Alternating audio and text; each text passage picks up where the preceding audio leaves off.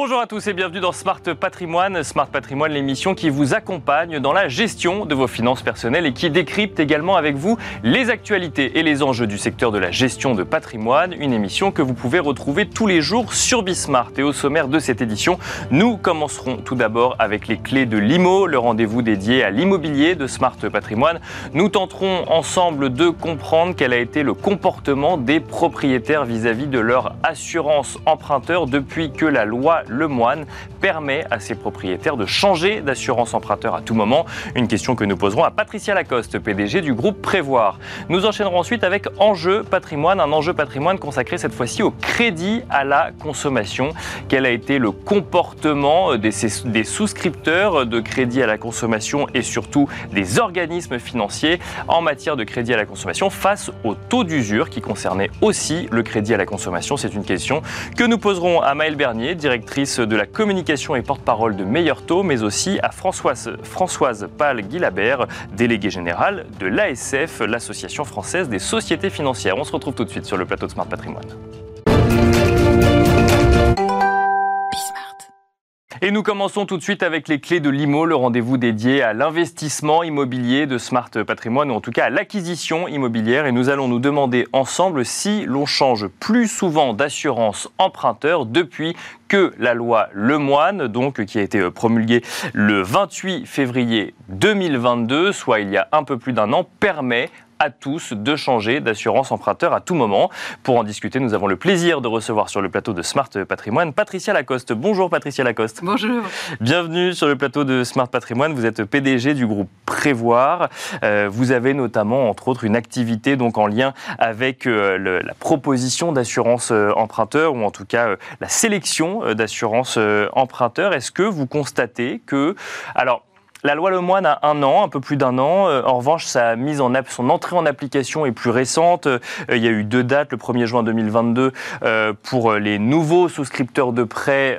donc elle s'appliquait donc à partir du 1er juin 2022 pour les nouveaux souscripteurs de prêts et ensuite à partir du 1er septembre 2022. Donc on a quelques mois finalement de recul pour toutes les offres de prêts et donc cette loi Lemoine qui permet de changer d'assurance emprunteur à tout moment. Il y avait d'autres lois qui le permettaient avant, hein, euh, euh, durant la première année euh, ou à chaque date anniversaire. Est-ce que vous avez constaté un mouvement massif en matière de changement d'assurance emprunteur?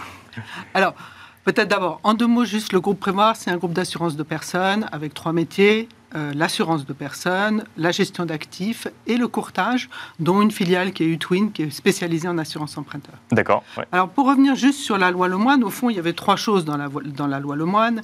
Euh, il y avait d'abord une, une, souplesse sur le droit à l'oubli en intégrant plus de maladies. Il y avait la deuxième chose, c'était ce qu'on appelle la résiliation infra-annuelle, qui est en fait la possibilité de changer d'assurance emprunteur sans frais à tout moment. Bien sûr.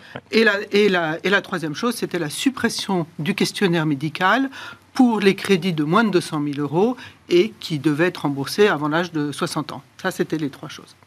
Alors, c'est vrai qu'on dit euh, la loi No Moine un an après, vous l'avez rappelé, en réalité, elle a été mise en œuvre en deux fois, en juin et en septembre, donc aujourd'hui... Euh, on, a, quelques mois de recul, finalement. Voilà, voilà. Et je pense que c'est un, peu, un peu difficile de faire aujourd'hui un bilan complet de la loi Lemoine pour, ces deux, pour deux raisons. La première, effectivement, c'est qu'on n'a pas beaucoup de recul et qu'on a quelques mois.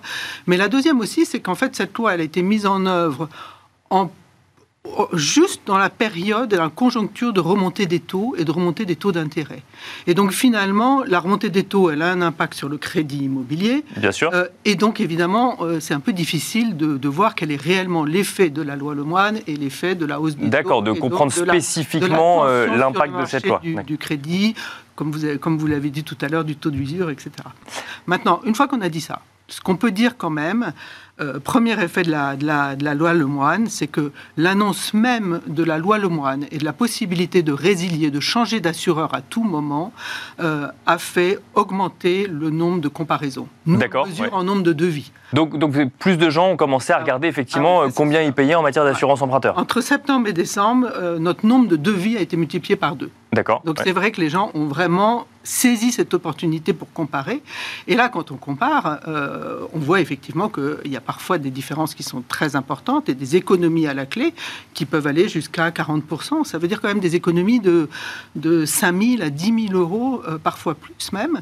Et donc ça veut dire que c'est une vraie mesure de pouvoir d'achat. Donc je pense que si on a un conseil à donner aux consommateurs, qu'ils soient en train de prendre un crédit et donc ils ont besoin d'une assurance emprunteur ou qu'ils aient déjà une assurance emprunteur, c'est ça vaut la peine de faire, faire des de comparer. Justement, euh, c'est ma question. Vous, dites, vous parlez de levier de pouvoir d'achat. Euh, est-ce que ça permet effectivement d'économiser euh, un peu plus que prévu quand on se rend compte qu'il y a des offres moins chères quand on est déjà propriétaire d'un bien immobilier? Ou est-ce que ça permet aussi, dans un contexte de taux d'usure qui pouvait bloquer certains dossiers, de faire passer le dossier parce que, du coup, au global, on avait un taux un peu plus intéressant? C'est un peu les deux, mais c'est surtout, le, surtout le premier point. C'est quand même la, la mise en concurrence, le fait d'aller regarder différentes offres, aussi parce que le prix de l'assurance emprunteur a quand même plutôt tendance à baisser. Donc si vous avez eu un, si vous avez souscrit un contrat d'assurance emprunteur il y a quelques années, c'est possible que le prix ait baissé. Même si avec l'âge, c'est un peu tendance, le risque augmente, donc votre, votre tarif augmente un peu, mais malgré tout, ça permet de faire économie. C'est particulièrement favorable aux jeunes notamment. Donc euh, les jeunes, ils devraient tous, tous, tous comparer. Vous avez euh, noté une augmentation des devis. Est-ce que pour autant les gens changent d'assurance emprunteur? Alors, en fait, ce qu'on avait vu, je me souviens, on avait fait une enquête justement avant la, la loi Le Moine, et on avait dit finalement euh, qu'est-ce que les clients veulent. Et ils nous disaient que la plupart, ils étaient prêts à changer d'assurance emprunteur. D'accord. À plus de trois quarts. Euh, plus de 75%, ils disaient nous, on est prêts à changer. Mais en fait, ils ne le font pas. Et ils ne le font pas parce que c'est quand même compliqué, ils ne savent pas comment s'y prendre. Et donc ils disent finalement, si vous nous accompagnez, et c'est ce que font quand même les, ce que font beaucoup les courtiers, hein, Bien sûr, euh, notamment, et Utwin a mis en place un service spécifique pour accompagner les clients pour pouvoir faciliter ce qu'on appelle cette reprise, ce changement. Donc, le problème, c'est la complexité quoi, administrative au changement d'assurance emprunteur. C'est pas, si simple que ça. L'assurance, c'est pas un produit simple et c'est vrai que ça peut être. Euh, voilà. Maintenant, l'assurance emprunteur, euh, vous avez une assurance faite par la banque, il y a des garanties qui sont très claires. La banque n'acceptera que si vous proposez un, un autre contrat d'assurance qui a exactement les mêmes garanties. C'est ce qu'on appelle l'équivalence. Bien sûr. Et, les, spécialistes en assurance emprunteur savent proposer des produits qui garantissent l'équivalence de garantie. Donc, en fait, il, ne suffisait pas que d'une loi sur la périodicité à laquelle on pouvait le faire, parce que c'est ce qui a changé la loi Lemoine, sur ce sujet de changement à tout moment, parce qu'il y a d'autres sujets dans la loi Lemoine, mais par rapport euh, aux lois Hamon ou autres qui existaient avant. Euh, mais ça reste quand même une démarche un petit peu euh, à prendre en compte, mais avec une économie qui peut être intéressante à la clé. Oui, D'accord. Voilà, mais c'est sûr que de le faire à tout moment, c'est un énorme avantage, c'est un énorme facilitateur à lui seul. Euh, dans cette loi Lemoine, Patricia Lacoste, il y avait aussi un, autre sujet qui était celui, vous l'avez dit euh, euh, tout à l'heure, de, la suppression des questionnaires médicaux en dessous d'un certain seuil, enfin en dessous de près d'un certain seuil. Est-ce que ça, ça a eu un impact aussi sur l'octroi de prêts immobiliers dans ce contexte un petit peu chahuté hein, qu'on a pu voir sur, sur les crédits immobiliers? Je pense qu'aujourd'hui, c'est euh, enfin, on ne le voit pas forcément et c'est un peu difficile à dire. Ce qui est sûr, c'est encore une fois, parce que comme les, demandes de crédit ont beaucoup baissé, mhm. en fait, même si ça avait eu un impact positif, c'est quand même, on ne voit pas beaucoup dans notre masse de, dans notre, dans notre masse d'assurance emprunteur en réalité. Hein. donc c'est difficile. Ce qu'on peut dire, c'est que le fait qu'il n'y ait pas de questionnaire médical simplifie les démarches. D'accord. Réduit les délais, c'est plus facile. Ça, c'est sûr. Voilà. Est-ce que, est que, est que ça a augmenté le nombre de crédits? Je ne suis pas sûr. Non, vous ne pensez pas que c'est un lien, euh, que c'est un lien direct? Je pense pas. Je pense que quand vous avez besoin d'un crédit immobilier et donc d'une assurance emprunteur, vous faites les démarches. Voilà. Elles sont juste plus simples, ce qui est déjà beaucoup. Hein. Ce qui est déjà, beaucoup, puisque vous nous le disiez tout à l'heure, ah effectivement, les démarches sont compliquées. Ah oui, oui, non, c'est déjà un avantage. Si, on revient effectivement sur, l'assurance euh, sur, l'assurance emprunteur, vous nous avez donné une, fourchette. On peut parler d'une économie de combien à prestations équivalentes, euh, je veux dire, entre, euh, entre deux, deux contrats d'assurance? Bah, ça, dépend en fait de la durée de, la durée qui reste, en fait du capital qui reste à, rembourser. Mais ce qu'on voit, c'est que ça peut aller, c'est des économies. Ça dépend de votre âge aussi, c'est clair. mais c'est des économies qui peuvent aller jusqu'à 40 On voit très facilement du 5 000 euros d'économie, 10 000 euros parfois plus sur les très gros prêts. Mais alors comment on explique telle différence de, de, prix entre deux contrats d'assurance euh, d'assurance emprunteur? Parce qu'il y a des contrats qui sont plus ou moins segmentés, il y a des contrats qui sont plus spécialisés pour les jeunes et qui seront plus intéressants sur les jeunes qu'un contrat qui est très mutualisé sur tout le monde. D'accord. Inversement, il y a des populations qui n'auront pas intérêt à changer d'assureur. Alors c'était justement, ah, c'était la question que j'allais vous poser. Ah, c'est est-ce que tout le monde a intérêt à changer d'assurance emprunteur? Non, tout le monde a intérêt à comparer. D'accord, oui. Monde n'a pas intérêt à changer. on peut se rendre compte finalement qu'on ah, était très bien lotis. Ah, bien sûr. Il y a des gens pour lesquels, euh, euh, pour lesquels vous avez vraiment intérêt à garder l'assurance que vous avez déjà. C'est pour ça que moi je dis, ce qui est important, c'est de comparer. Voilà, c'est pas de changer d'assurance. C'est on compare et là, en connaissance de cause, on décide si on change ou non d'assureur. On compare, on sait qu'on a les mêmes garanties on... peut faire des généralités, peut se dire par exemple que les jeunes ont peut-être plus intérêt, à comparer que euh, les personnes un peu plus âgées ou euh, oui, si ça, on c'est sûr. Ça c'est sûr, d'accord. Tout simplement parce que il y, a beaucoup d'assurances qui vont euh, qui vont tout simplement mutualiser le risque. Il y a beaucoup d'avantages. Hein. Donc quand vous mutualisez les risques, ceux qui ont moins de risques, et quand même dans les risques de décès, d'incapacité, les, jeunes en ont plutôt moins, et les, personnes plus âgées en ont plutôt plus. Donc on voit bien où est l'intérêt. Mais les jeunes, il faut les pousser à comparer. Même si euh, ces jeunes qui on peut, qu'on peut associer à des primo-accédants, qui ne le sont pas forcément, euh, peuvent aussi euh, souhaiter dans un premier temps prendre l'assurance proposée par leur banque pour s'assurer que leur dossier passe. Bien sûr. Ça, ça arrive souvent, j'imagine, ça vous le Bien sûr, mais c'est là où vous voyez que quand il y a une résiliation infra-annuelle et que vous pouvez changer à tout moment, vous pouvez prendre cette assurance et prendre le temps de comparer un peu plus tard et de changer un peu plus tard. Donc votre conseil, euh, Patricia Lacoste, c'est comparer, quitte à rester chez votre assureur, mais comparer en tout cas, vérifier. Exactement, vérifier.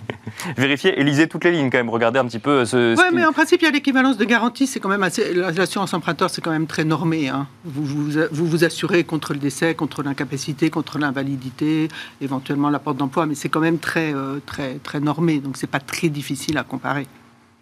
Mais en tout cas, comparer, éventuellement changer, ça peut être un vrai gain de pouvoir d'achat. Merci beaucoup Patricia Lacoste d'être venue sur le plateau de Smart Patrimoine. Je rappelle que vous êtes PDG du groupe Prévoir. Merci à vous également de nous avoir suivis. On se retrouve tout de suite dans Enjeu Patrimoine. Et nous enchaînons à présent avec Enjeu patrimoine. Nous allons euh, tenter de comprendre ensemble quel comportement, quelle tendance euh, en matière de crédit à la consommation face au taux d'usure. Et pour cela, nous avons le plaisir d'accueillir sur le plateau de Smart Patrimoine pour en parler Françoise Pal-Guillabert. Bonjour Françoise Pal-Guillabert. Bonjour. Bienvenue sur le plateau de Smart Patrimoine. Vous êtes délégué euh, général de l'ASF. L'ASF, donc l'Association française des sociétés financières. Vous allez pouvoir nous, nous expliquer ce que vous constatez en matière de tendance quand on parle de crédit à la consommation. On a identifié que euh, le taux d'usure pouvait être une, un des facteurs explicatifs peut-être euh, du volume de crédit à la consommation que vous constatez peut-être en recul euh, sur cette fin d'année 2022. Vous nous l'expliquerez dans un instant. nous avons également le plaisir d'accueillir sur le plateau de Smart Patrimoine Maëlle Bernier. Bonjour Maëlle Bernier. Bonjour. Bienvenue sur le plateau de Smart Patrimoine. Vous êtes directrice de la communication et porte-parole de Meilleur Taux. Généralement, quand vous venez sur ce plateau, c'est pour nous parler de crédit immobilier, mais aujourd'hui, on va parler de crédit à la consommation. Merci d'être avec nous. On va commencer donc avec vous, euh, Françoise Pal-Guillabert. Euh, quand on parle de crédit à la consommation, on parle de quoi concrètement? On parle de, dire, de petits crédits, de sommes moins importantes que quand on fait un crédit immobilier, et on va, euh, qui vont servir à acheter finalement un, meuble ou en tout cas un, un objet de l'activité de la vie courante? Alors, le crédit à la consommation, ça finance les projets des ménages, leurs investissements, leur équipement, euh, tout ce qui touche à la consommation euh, durable. Alors, on a euh, différents types de produits. Le premier poste, peut-être, c'est la voiture. D'accord. Hein, on change de voiture en souscrivant un crédit. on finance donc des voitures plus propres, électriques, hybrides ou avec des vignettes CRIT qui sont plus performantes. Et l'essentiel des financements, ça se fait avec une location avec option d'achat, hein, qui est une location avec en fin de contrat une option d'achat pour le, le, particulier. Bien sûr, oui. Et dans le loyer, il y a des services, par exemple l'assurance, l'entretien du véhicule, le contrôle technique, euh, etc. Et ça, on le finance avec un crédit à la consommation Et ça, on le finance avec un crédit à la consommation. On finance également tout ce qui touche à la rénovation énergétique des logements. D'accord. Euh, ça, ça passe par un crédit à la consommation. Oui. D'accord. Les Français souhaitent économiser sur euh, leur facture d'énergie, mais bien avant la crise de l'énergie, ils avaient engagé des travaux pour améliorer la performance énergétique de leur logement. Alors ils isolent leur maison Ils isolent les combles, ils changent les fenêtres, ils améliorent la performance de leur système de chauffage. Ils peuvent prendre une chaudière plus efficace ou bien, une pompe à chaleur. Et puis, il y en a qui vont jusqu'à mettre des panneaux photovoltaïques sur leur toit. Il y a une partie plus petite qui finance la trésorerie des ménages. D'accord. Et puis, il y a tout ce qui touche à l'équipement de la maison. Ce qu'on a constaté pendant les confinements et avec l'essor du télétravail, c'est que euh, les Français souhaitent améliorer euh, leur cadre de vie. Donc, ils changent le canapé, ils achètent des meubles de jardin. Euh. Et donc, ils passent par des crédits à la consommation pour le faire. Absolument. Et donc, si je suis votre logique, on devrait s'attendre à voir une augmentation des crédits à la consommation depuis la fin du confinement et cette volonté d'améliorer leur, leur, leur quotidien ou en tout cas leur cadre de vie C'est ce que vous avez constaté Alors c'est ce qu'on a constaté au premier semestre 2022. D'accord. Il y a eu une augmentation très significative de la production euh, de nouveaux crédits, les, ce qu'on appelle les flux de nouveaux crédits. Alors il faut peut-être préciser quand même qu'à l'ASF, euh, on représente 50% du marché du crédit conso et que donc il y a les 50% restants qui sont chez les banques. D'accord. Donc on représente 50% du marché. Euh, on a des statistiques d'activité qui sont très réactives parce qu'on les sort euh, chaque mois. Et on a donc eu un premier semestre très dynamique. La courbe s'est infléchie pendant l'été. Et on a eu ce qu'on a appelé un coup de froid euh, à l'automne. Euh, peut-être les ménages ont moins de besoins de consommation, ou ils sont plus prudents dans les circonstances actuelles, hein, qui sont quand même. Bien sûr, oui. Euh, et puis, on est quand même gêné euh, pour les prêts de plus de 6 000 euros par le taux d'usure sur lequel on va sans doute revenir. Et vous constatez du coup un impact du taux d'usure, avant de passer la parole à Maël Bernier, vous constatez un impact direct, j'ai envie de dire, du taux d'usure sur les crédits à la consommation? Sur les crédits de plus de 6 000 euros, c'est très net. Maël Bernier, euh, votre métier, c'est de faire, euh, enfin le métier de meilleur taux, c'est de faire euh, du courtage donc en crédit. En tout cas, c'est une des activités. Vous constatez que ça a mis un coup d'arrêt également ce, taux d'usure. On en a beaucoup parlé sur l'immobilier. Oui, pour, pour resituer un peu, je pense que effectivement, pour tous les crédits, on, constate un, un fléchissement juillet qui correspond assez parfaitement et assez nettement à quand même le gros palier de taux où les taux d'intérêt ont remonté très nettement. Je pense que c'est un peu même cause, même effet. Donc il y a un ralentissement qui est lié aussi au fait que bah, quand les taux sont plus élevés, vous pouvez emprunter moins. Il y a une espèce de peur qui se crée. Et puis effectivement, cette, cette effet taux d'usure euh, a joué aussi parce que euh, faut rappeler qu'on a quand même des seuils, on a trois seuils et le dernier seuil c'est 6 000 euros et vous avez un, taux d'usure qui est plus bas quand vous empruntez plus de 6 000 euros que quand vous empruntez moins de 3 000. C'est quand même un petit peu aberrant parce que quand vous empruntez moins de 3 000 c'est qu'en général vous êtes sur de la trésor. Donc en fait ça pousse un peu le consommateur à emprunter des sommes plus petites mais plusieurs fois. Parce que je précise pour ceux qui nous écoutent, donc il y a euh, des, crédits donc, de moins de 3 000 euros, ensuite entre 3 et 6 000 euros ou euh, plus de 6 000 euros. Et quand on regarde pour le mois de mars les, les taux d'usure euh, donc annoncés, on est à un peu plus de 20% pour euh, moins de 3 000 euros, euh, un peu plus de 10% entre 3 et 6 000 euros, et on passe à 6,15% à 6 000 euros. Alors que plus de 6 000 euros, on sait qu'on est dans des, quand même dans des, en général des achats qui sont motivés par un besoin. Donc ça peut être la voiture, ça peut être les travaux, euh, et c'est quand même assez aberrant qu'on soit qu'en fait, quand l'achat est motivé par vraiment un vrai besoin, plus que par une trésorerie un peu d'urgence, on ait un taux d'usure qui soit finalement plus bloquant. Parce que la problématique du taux d'usure, c'est que tout compris, il faut que ça rentre dans ces 4,06 alors qu'on peut aller jusqu'à 20%, tout compris. Et donc, euh, c'est un peu. C'est un des facteurs bloquants. Moi, je pense que les taux d'intérêt qui remontent aussi, hein, quand on, on était, on s'était aussi habitué sur les crédits conso à avoir des taux qui se baladaient entre 2, 3,5, 4. Oui, c'est ça, d'emprunter un peu moins cher. Donc, et, euh, comme les taux directeurs ont augmenté, ils ont augmenté aussi pour les crédits à la conso. Donc, euh, le recours au crédit conso coûte plus cher. Donc, il est effectivement sans doute un peu plus réfléchi que, en tout cas, peu plus posé que cette fameuse période en sortie de confinement où tout le monde s'est dit je vais équiper mon jardin, ma maison avec des trucs super sympas et le coût d'argent coûte très peu cher, donc je fonce. Et c'est vrai, et c'est ce qui s'est passé. Mais comment on explique, euh, peut-être que c'est une, notion d'histoire, je ne sais pas, mais que, qu'on ait un, tel décalage entre deux taux d'usure sur euh, du, moins de 3 000 et plus de 6 000 euros, on sait ça, Je ne sais pas, moi ça remonte, ça, je sais que les paliers remontent à 10 ans. Euh, je pense qu'il y, a toujours, on dit toujours que le taux d'usure c'est fait pour protéger contre l'endettement Donc je pense qu'on s'est dit, on va limiter dès qu'on augmente un peu plus, on va limiter euh, ça, les- on- par contre, on. Sauf qu'en fait, on produit l'effet inverse, parce que, rappelons-le, les petites sommes empruntées, les taux d'usure à 20%, euh, c'est quand même des choses qui coûtent très très cher. C'est ces fameux crédits revolving que d'ailleurs, Madame Lagarde a voulu faire disparaître à, à Fakazi, il fallait faire disparaître, puisque on peut opter pour des prêts perso et tout ça, mais euh, c'est quand même des prêts qui sont beaucoup plus dangereux, les prêts de trésorerie à moins de 3 000 à 20%. Bien sûr, ouais. et puis ça coûte que cher. un ouais. prêt conso qu'on va prendre pour acheter un salon de jardin ou euh, un canapé ou une machine à laver, euh, voilà, ou même une voiture. Alors, pour faire le lien avec euh, les crédits immobiliers, toujours avec vous, euh, Maël Bernier, ce qu'on constatait sur les crédits immobiliers, c'est qu'à un moment, les dossiers ne passaient plus. Sur les crédits à la consommation, est-ce qu'on peut, est-ce qu'on a fait le même constat? Moi, pour l'instant, j'ai pas de, donc je vais pas euh, parler de ça. C'est vrai qu'en en IMO, on l'a vu très très clairement.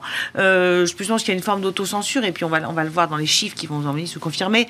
Mais euh, il y a, en fait, il y a un problème de toute façon générale sur l'endettement des ménages. Parce que ouais. le problème, c'est que comme l'IMO commence à grappiller quand même sérieusement, il faut quand même pas oublier que les taux ils sont passés de 1 à 3. Donc vous avez une capacité d'endettement à 35%. Faut tout faire rentrer, c'est pas du tout pareil que quand vous aviez Oui, 1 c'est 30 et 2, c'est 35%. C'est 35% et, pour ça, tout, on n'en dé- déroge pas. C'est bah, Oui, voilà, oui. ça. Donc euh, voilà. Donc c'est c'est pour ça que ça, ça coince un peu plus. Euh, Françoise Guillabert, effectivement, dans, le, contexte act- actuel, qu'est-ce qui vous est remonté finalement des, euh, entreprises ou des sociétés que, euh, que, vous, euh, représentez? Est-ce que le taux d'usure est euh, l'unique raison? Est-ce que ça n'est finalement que euh, euh, l'arbre qui cache la forêt, peut-être bah, d'un coût de l'argent un peu plus élevé, notamment, euh, alors, pour les épargnants, mais peut-être aussi pour le refinancement des sociétés financières de l'autre côté? Alors, il faut peut-être euh, revenir un petit peu sur le taux d'usure. Hein, c'est une spécificité française, Bien sûr. votée par le législateur. C'est pénalement sanctionné, donc personne ne prête au-dessus du taux d'usure. Non, ouais, c'est pour ça que ça bloque. Et la formule de calcul, elle est dans la loi, et elle dit c'est le taux moyen constaté sur le marché plus un tiers. Alors, euh, on est un des rares pays européens à avoir un taux d'usure. hein. Les Italiens en ont un aussi, mais leur formule de calcul est beaucoup plus souple que la nôtre, c'est-à-dire que c'est le taux moyen constaté, mais il y a un coussin de 4%. Hein. Donc, ça veut dire que euh, si on a un taux moyen constaté, par exemple, de 3, on va ajouter un tiers en France, on va être à 4. Mhm. Et en Italie, on va ajouter 4, donc on va être à 7. Donc ça fait beaucoup plus de place. Bien sûr, Euh, ouais. Bon, dans les Ça autres- permet de s'adapter à des moments euh, de, de, de remontée des taux un peu rapides comme ce qu'on a vécu par exemple. Précisément. Les Italiens sont beaucoup moins gênés que nous. Alors, il y a des pays où il n'y a pas du tout de taux d'usure. Et là, c'est le juge qui décide si le taux est anormalement élevé. Mais c'est un contrôle ex post, c'est-à-dire une fois que le consommateur s'est endetté et ça demande de sa part une démarche pour aller saisir les tribunaux, etc. Donc, c'est beaucoup moins protecteur euh, que le que le, système ex-ante, euh, qui est le système français euh, ou, ou le système italien.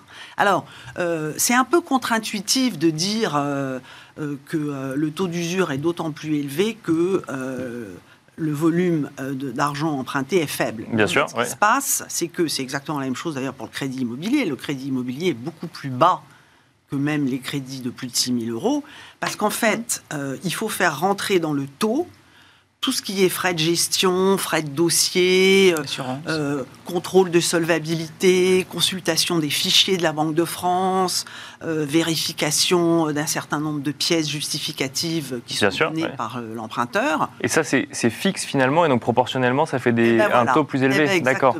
Et c'est pour ça que plus on emprunte d'argent, euh, moins le taux est D'accord. Parce que finalement, le coût supporté par les sociétés financières est le même, quel que soit, enfin, sur cette partie-là hein, que, vous, euh, que vous décrivez, est le même, quels que soient les crédits, mais en proportion, c'est beaucoup plus élevé sur des petites sommes empruntées. C'est ce qu'il Voilà. faut comprendre. Et puis il y a aussi un truc, hein, c'est que les, les- les taux remontent. Euh, donc les Bien taux sûr, remontent ouais. nettement, mais remontent aussi parce qu'on voit, les, les- les prêteurs commencent. Alors, euh, on sait qu'il y a très peu de défauts sur le crédit immobilier. Sur le crédit conso, c'est un peu plus risqué. Et donc, les prêteurs, là, dans- vu la situation économique avec la reprise de l'inflation, ont évidemment beaucoup plus peur. Et, et au niveau du risque, on est, ont, beaucoup plus peur qu'il y a quelques années. Euh, donc, c'est aussi ça qui fait que les taux remontent. C'est-à-dire qu'en fait, on, tarifie le risque un peu à plus à son juste prix. Donc, euh, ouais. donc il y a- il y, a ça aussi qui explique évidemment euh, la hausse des taux. Et c'est vrai que ce taux, encore une fois, à 4% aujourd'hui, quand on emprunte au-dessus de 6 000, enfin, on vous 6%. 6%, ouais, pardon. 4% c'est pour le 4%, crédit immobilier. crédit ouais. Mais en tout cas, on sait, on sait très bien que les, les barèmes des crédits conso, ils sont déjà tous, de manière nominale, au-dessus de 4.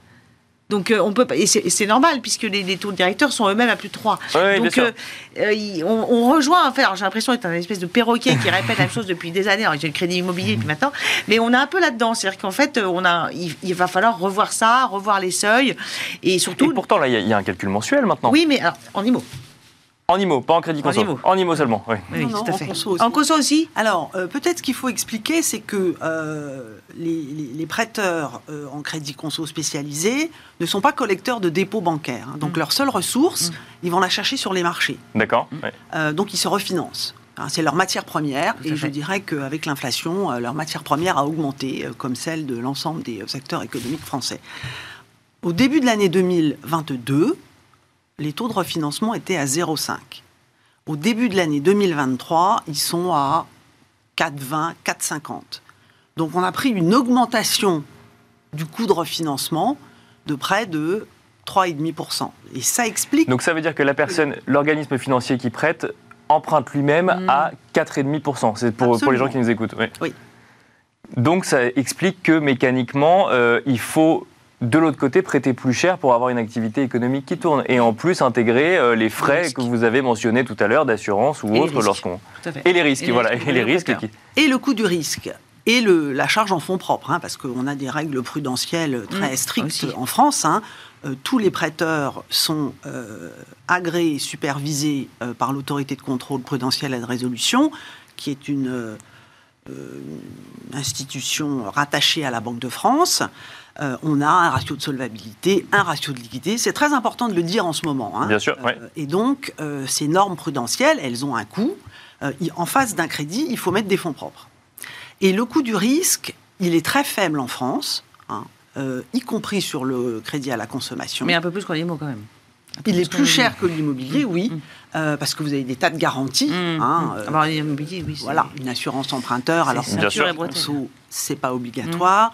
Vous avez une garantie, qui est soit une caution, euh, soit une hypothèque. tout ça, on n'a pas sur le crédit à la consommation.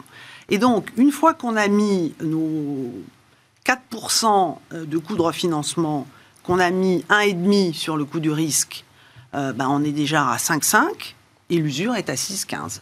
Donc, dans ce petit espace de 0,65, il faut qu'on loge les frais de dossier, le coût euh, des fonds propres et quand même un petit peu de marge pour le prêteur. Donc, ça vous explique que euh, les marges soient tellement pincées sur les crédits à la consommation de plus de 6 000 euros qu'il euh, y a une raréfaction de demandes satisfaites. D'accord. Que les prêteurs essayent de faire baisser le coût du risque. Donc ça bloque quand même. Euh, ça bloque. Ça bloque quand même. Il n'y a pas que ce, coût finalement euh, supplémentaire supporté lorsqu'on emprunte qui vient justifier que bah, ça nous coûte plus cher. Il y, a quand même des dossiers qui bloquent. Ah bah oui. Euh, par exemple, les financements sur Internet qui sont quand même objectivement plus risqués que quand vous allez acheter euh, votre canapé euh, dans un grand magasin, parce que là, le crédit, il est objectivé, on sait ce qu'on finance. Mhm. Sur Internet, on ne sait pas trop. Euh, il n'y a plus beaucoup de crédits qui sont octroyés sur Internet. Non, oui, enfin, si vous précisez, c'est les crédits, c'est pas crédits sur Internet, c'est les crédits qui financent, euh, qui n'ont pas de, de, but, parce qu'on on finance par Internet, euh, enfin, il y a des, comparateurs, on est sur Internet et on finance quand même. C'est ça que je veux dire. C'est que c'est pas, c'est, là, on parle d'un, quand on est en, boutique, on effectivement, on a un vrai bien. Bien sûr. Mais c'est pas pour autant que, sur Internet, on finance, nous, des crédits auto et des, des, des prêts perso aussi. C'est ça que je veux juste Bien sûr, non, non, mais vous avez raison. Vous avez raison de préciser. Vous avez raison de préciser. Et malheureusement, l'émission touche à sa fin. Merci beaucoup en tout cas, Maëlle Bernier, euh, directrice de la communication et porte-parole de Meilleur Merci également Françoise, euh, Françoise Pal-Guillabert, déléguée générale de l'ASF. Merci à vous de nous avoir suivis et à très vite sur Bismart.